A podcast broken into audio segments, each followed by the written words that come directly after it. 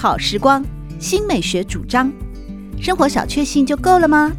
人生其实可以有更多美好选项。文学奖得主、专栏作家、资深媒体人朱国珍在《真正好时光》节目里与您分享美好生活。让我们打开心灵的扉页，享受真正好时光。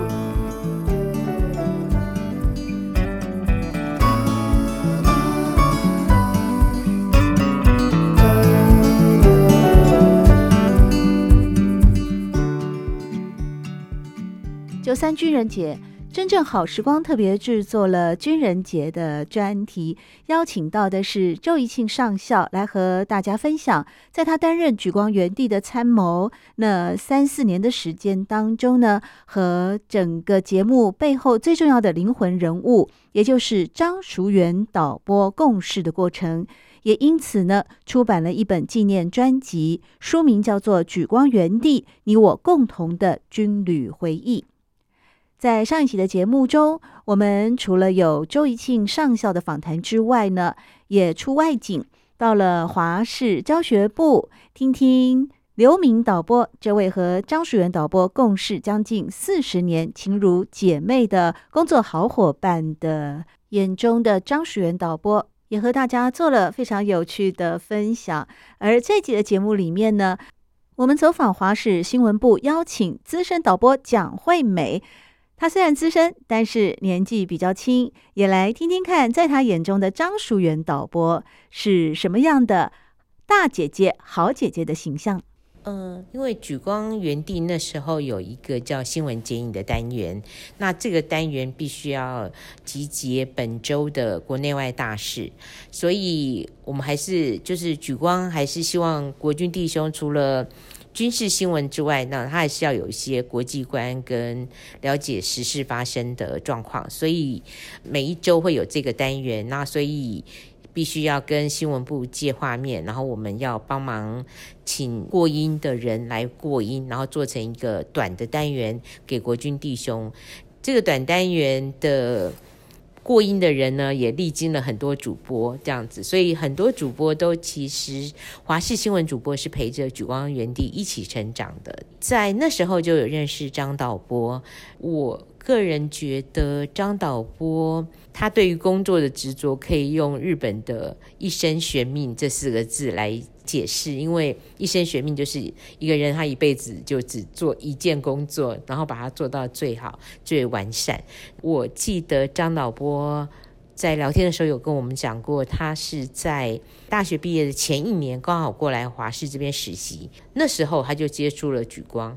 然后大学一毕业，莒光就想到那时候的那个工读生表现很优秀，然后所以就再问他有没有意愿回来做莒光。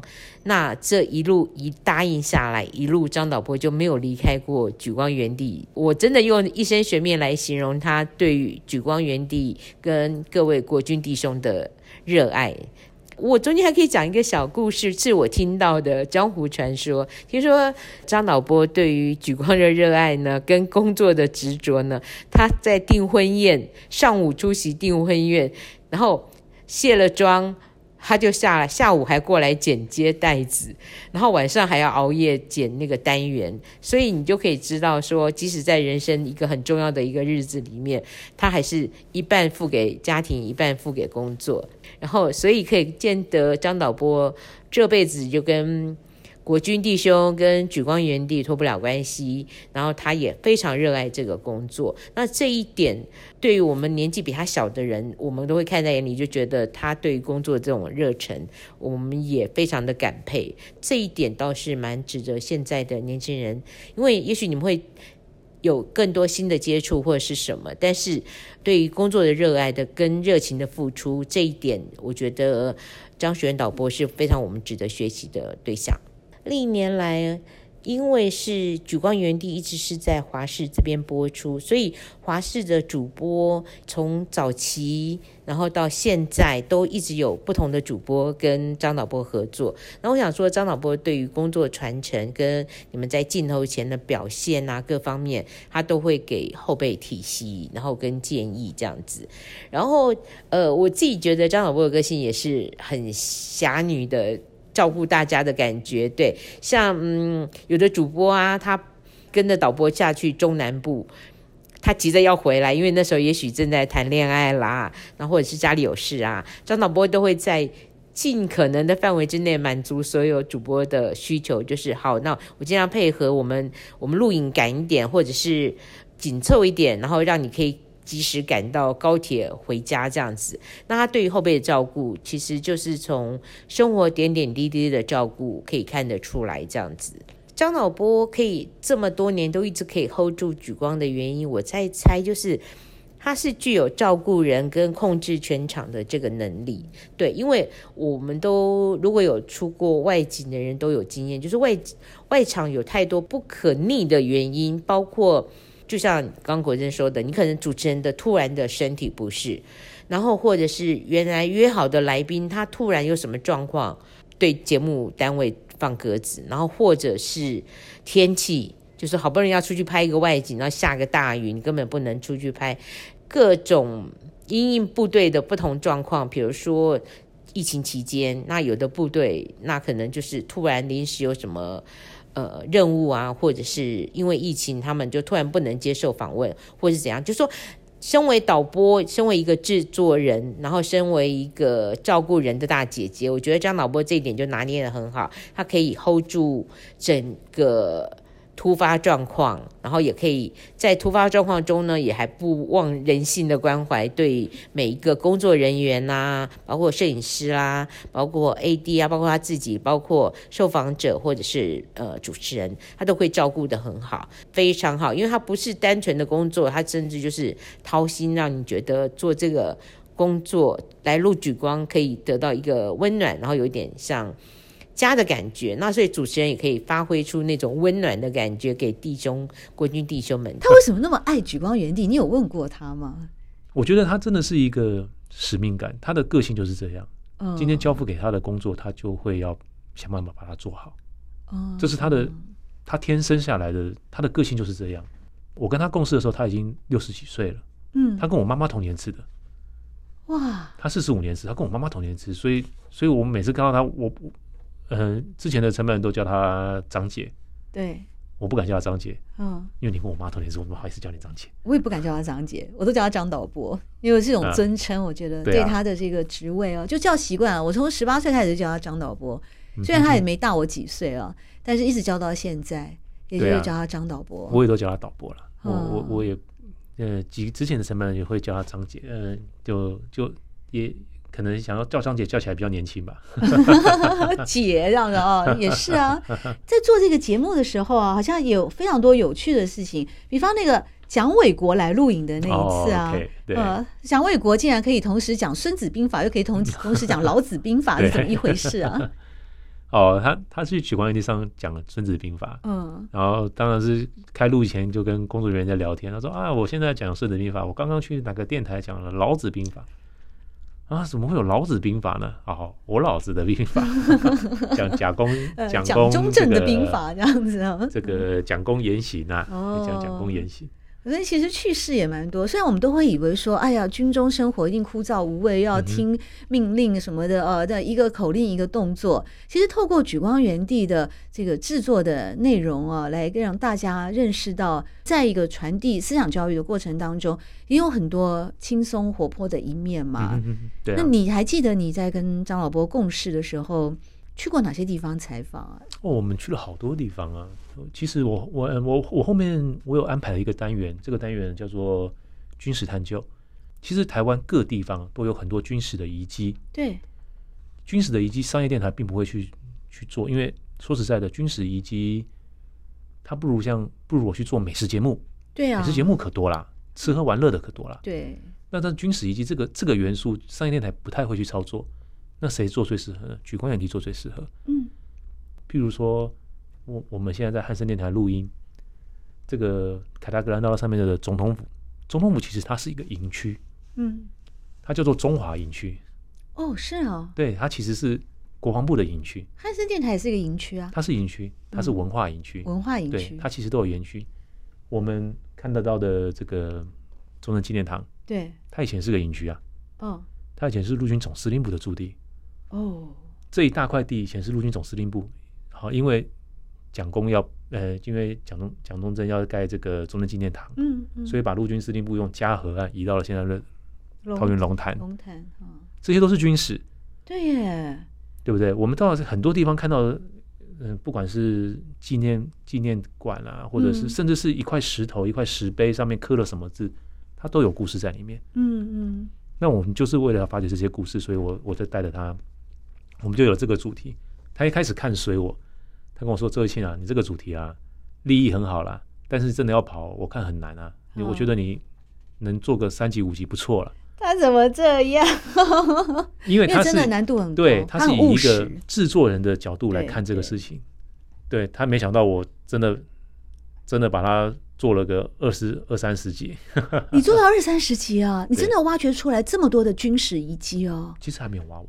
全台湾各地，从北到南，嗯，其实没有挖完，其实还有很多，还没有挖完啊，还有很多啊，嗯。嗯，像台北市我们就没有做，太多了，嗯哼，台北市太多了，像呃，我为什么要讲到这个故事呢？是因为因为全台湾各地都有军事，所以我们全台湾各地都都会去跑，哦。哦，包含甚至后来我们还去了外岛，我们去了金门马祖。我们在举光的时候啊，我们在举光那边，嗯、莒光那边有一个早年西方公司，就是美国驻台的军协组啊，嗯，西方公司他们的一个招待所，那个招待所在西莒岛，举光分东莒跟西莒，它在西莒岛。那西莒岛上面唯一一栋比较大的建筑物就是那个美军的招待所了。那我们晚上我们就住在那里，那那里那你现在可以给人家住宿，嗯嗯。很漂亮，晚上就是满天的星星跟一望无际的海浪这样子。那隔天我们要搭船要离开莒光的时候，我们就在莒光有一个它的地形呢、啊，有一个舰舰行碑，我们就在莒光那边合照。拍完以后，他跟我说，他那时候他六十六十四岁了，快退休了，他就跟我说：“周庆啊，这应该是我最后一次来莒光了。”哦，在当时有感而发了、哦。对，其实我听完之后，我有点心酸呐、啊。嗯，我觉得有点心酸，因为我觉得说他他为了国军政教付出了四十四十四十几年的心力，嗯，那当然军方并没有亏对他，他他拿过这个全民国防贡献奖，对，民国一百年的时候荣获了全民国防教育特殊贡献奖，而由当时的马英九总统亲自颁发，来来来颁奖给他，军方没有亏对他，嗯，但是我觉得他的故事其实是很珍贵的，嗯。他他对于莒光营地是真的爱，所以我觉得我我我就我就后来就想把它整理出来。我我对他的竞争这三年来的观察，他的为人处事，他的他的那个执着的个性，跟他的那个对于举光营地的爱，我觉得哇，这个人真的太特别了，太有趣了。在马祖的举光岛那个时候，举光原地的非常资深的导播也是。从以前到现在的唯一的导播哦，贡献这份工作四十多年的张淑媛导播，因为悠悠的对我们怡庆说：“这是我最后一次到莒光了啊！”所以这段话就让你有了很大的感触，进而去书写出了这一篇精彩动人的一个采访报道，是这个原因吗？因为当时在莒光岛的这一段话吗？这个这段话应该是一个，应该是压倒骆驼最后一根稻草，哦、它是一个触媒啦。是。那其实我会，我之前在海军，或者是到到国防部，您您现在看到的这本书，嗯、其实我会觉得时代一直在进步，现在的人其实不太看书了。对。因为纸本的书，大家都会觉得说好像有点过时了。其实，在我的观念里面，纸本书是不会过时的。对。我们到现在不都还在读《西游记》吗？嗯。不是还会。你唐诗三百首当然可以在用手机看，但是用书本看的时候，我觉得那个温度跟那个读书当时给你的想象的那个环境是不一样的。对啊，还有翻页的乐趣啊，还有你会记得说，哎，哪一段话它是在左边、右边，它是在哪一个插图的 旁边？我的习惯，我不太喜欢去图书馆借书。嗯，为什么呢？因为我会习惯看书的时候，我会在上面眉批。我也是，对，我会有做笔记的习惯，直接在我喜欢的那段话就做个记号，然后写一下自己的感觉。对对对对对，这个感觉是什么？对，或者是哎，这我看不懂，我把它折起来。对对对，再去找答案啊，或者提醒自己下一次。我再看的时候，哦，原来是这个样子。所以，那你去图书馆书，你不好意思折人家，你不好意思给人家写东西啊。对啊，然后时间到了又要还给人家，下次你要再用同一本书里面的资讯的时候，已经忘掉了。你看多讨厌，就比较麻烦一点。所以我都我都宁愿花点钱去买。嗯，对啊，我都跟我儿子说，哎，等到哪天我死了，你你看我看过的书，你看我写的每一批。你大概就会知道我那时候在想什么。我觉得这就是一个传承，我觉得这就是一个文化。嗯哼，这就是纸本书珍贵的地方，这是电子书改替代不了的。所以也是你在担任举光园地的制作参谋的时候，几乎是你以你一个人的力量去完成了这本厚达哦三百多页的，而且是精装版的《举光园地你我共同的军旅回忆》。因为这样的一个热情，这样的理念，促使你。朱老师，你讲错一件事情，这个绝对不是我一个人完成的啦。嗯，那、嗯、你是当时整个的一个像承办人嘛？这个案子的提出的发想人，而且是主要的主制作。对对啦，嗯、可以可以这样说啦。那那当然，这个书一定要很多人的合作啦。哦，是啊，我没有办法一个人做的。但是你是整个我们叫做计划主持人，民间的说法就是一个计划主持人啊。呃，应可以这样说，可以这样说。嗯嗯，因为我会觉得。我会觉得啦，如果今天这本书，我把它如果照军中的很多军中做事的习惯，我会把它，哎，第一章给你写，第二章给你写，第三章给你，我们大家分段，然后时间到时候交出来，凑合成一本书。哦，那这本书就会牛头不对马嘴。对，它会嗯，对，很奇妙的拼贴。但是你你不得不否认，的确蛮多人干这种事情。哦，就是你看，哎，怎么第一？前前三章的笔数是这样，到第四章的笔数怎么都变了？对，那个下笔的人，他们确实每个人会有每个人不同的那个文气，对啊，对用词用词是不不一样的。哎，怎么会差那么多？哎，这本倒是从头到尾都是有一种热情洋溢的感觉。从你一开始啊，其实硬邦邦的跟大家来介绍说，呃，这个举光原地的缘起啊，到后面你看，包括我们前面跟大家讲的，你连那个照片说故事你都会讲到，哎。贾厂长卖针灸啊，或者你猜一猜呀、啊，呃，这个是当时是用什么仪器啊？猜猜这在哪里啊？嗯，他的活泼，他的轻松，他的愉悦，以及到后来哦，一个一个的人物的呃深度报道，徐国魂女士啊，这第一代的导播，在《青春不留白》里面都有非常深入的人物的采访记录以及报道，嗯，那个笔触从头到尾都是一致的，所以这本真的是非常难能可贵的珍贵的记录，也为这个。开播到现在，呃，有将近四十多年，制作了超过两千五百集的《莒光园地》，留下了一个珍贵的文字跟图片的里程碑啊！那听众朋友们这样一听说，这到底是是一本什么书啊？这买得到吗？这一本呢，《举光园地你我共同的军旅回忆》哦，好像是珍藏本哦。大概大家去图书馆，不知道有没有机会借？图书馆借得到。图书馆有哦，哎，由中华民国国防部所出版的这一本书，大家如果真的对我们举光园地有很深厚的感情哦，那希望看一看它的缘由啊，呃，可以去图书馆来找这一本哦，由中华民国国防部啊所规划出版的《举光园地你我共同的军旅回忆》这本书，因为担任举光园地的参谋的那个期间。认识了当时的张淑媛导播，也写出了非常深刻动人的人物报道。莒光原地取同音字哦，那个“园”就是张淑媛的“媛”，名媛女士的“媛”啊。那这个紫光园地的这个过去，从以前的制播到后来的整个内容的活泼与艺人的加入，这一段历程应该是也是很辛苦吧？每一次在做一些重大的变革的时候，这些变革其实也一直在与时俱进嘛。像后面有加入了，会会把军方的人也加进来，对，就是培养自己的军方里面可以主持的人才啊，嗯、这就是一个观念上的很大的革新、啊。甚至是我们出外景，在外景上就用主持人串，在外景在部队里面，对，我也出过外景啊，啊，对，我那个最年轻的时候，轰动一时呢，有吗？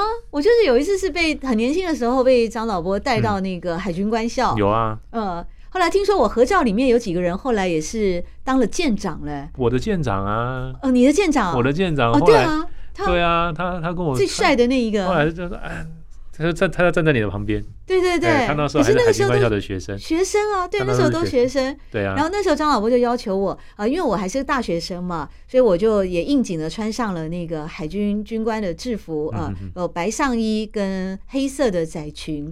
哎呀，那是我人生最辉煌的一刻，我的这一辈子都特别的仰慕啊，能够穿上军服的这些人士。那我自己那一刻也穿上，虽然只有在露营的时候啊 可以这样子，然后就在那个舰上。也是我很珍贵的的记忆。其实也，其实我不瞒您说，我后来也，你也主持过毛遂自荐的，你自己来主持。我我去要了一集，真的？哪一集？有没有上 YouTube？我来找来看一看，我都还不知道有这样的一段那个经验。我要离差的最后一个礼拜，嗯，哎、欸，我我我我要离开国防部的那个位置的最后一个礼拜，然后我就去跟处长报告说，报处长，我要跟你要个东西。嗯，我说你要干嘛？我我要主持 一集，我想体验一下主持人的滋味。我我看看多了，看了三年了。结果你是不是跟爬山一样，看山是山，走进去山又是另外一种？原来是另外一回事儿。后来你有呃成功达成任务吗？还是那个录影录了两个小时，让大家不知道？录了不到两个小时啦，没有那么久啦，没有那么久啦，堪称顺利了。哦，那你看那么久了，当然都已经。算是实习的三年了，对啊，你肯定主持的时候，摄影、灯光每个我都很熟啊，所以我我第一个我我不会怯场嘛，对对对，对啊。那你说那个看稿，我知道人家知道跟真的一样，我这个当然实际念自己还是会吃螺丝啦。嗯，播出了以后，受到很多同学呃无情的指教，以及网络截图制作的梗图。网络梗图是你吐舌头吗？还是没有啦，譬如说呃我。譬如说什么我讲了某一句话，说好的，然后叫他我的，然后写好的啊，就会变成在赖里面就传出来。周庆说好的，因为同学这个很可爱。不过这个真的是哦，有时候我们看好像主持人轻轻松松的，好的，然后头转回来继续讲哦。哎，常常有我以前合作过的，好的以后就失焦了，你知道吗？就到处找找，然后也有呢，就是卡在那一句话。比方说我们要念一句啊。将近四十年的举光生涯，可以说是东南沙以及乌丘之外，国军每一个单位举光原地制作小组大概都跑遍了。你不要小看这个什么东南沙以及乌丘啊，哎、嗯，有的人就是会卡在那个东南，嗯，气就过不来。对，有的时候就东沙南沙，有的时候就东北沙，嗯、有时候就明明人家就写南，你就不知道为什么那个会想到北还是怎么样？哎，真的很奇妙哎。嗯、那我常常有时候就带一些比较新人啊，那我就觉得。哎呀，到最后怎么办呢？我就是帮你念哦什么的，他就有的时候真的很奇妙的一个。有有时候真的很生气，没有啦，我会气自己啦。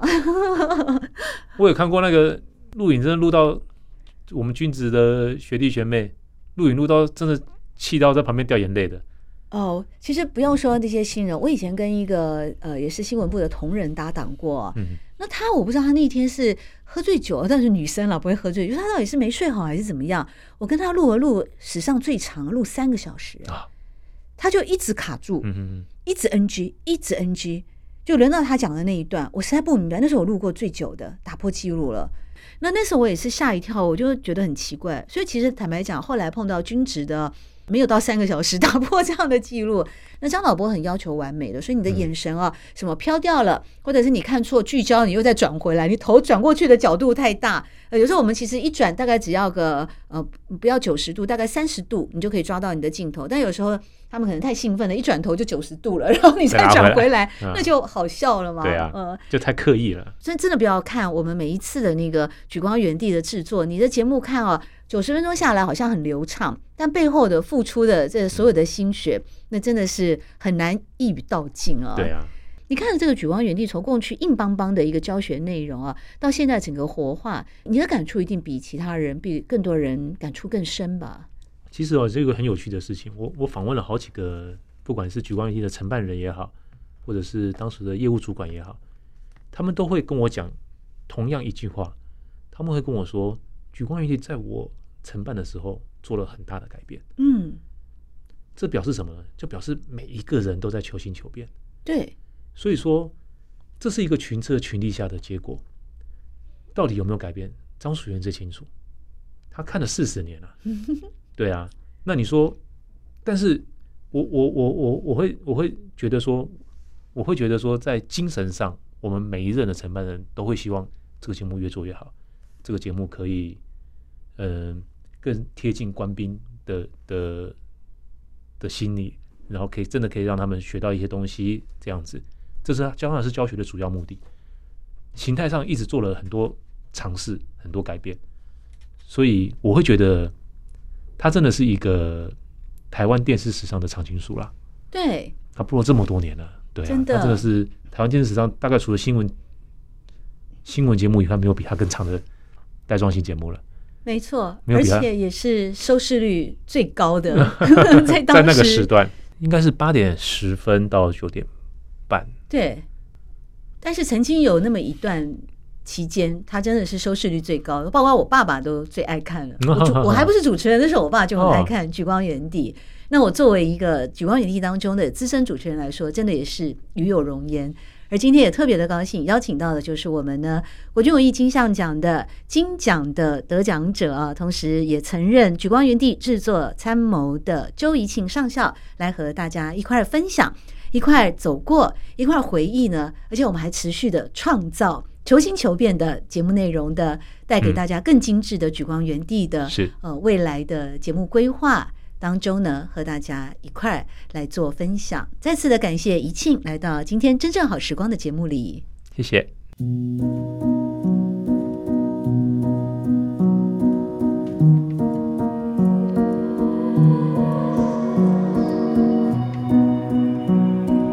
真正好时光，每个星期六早上八点钟到九点钟，在汉声广播电台全国联播网播出。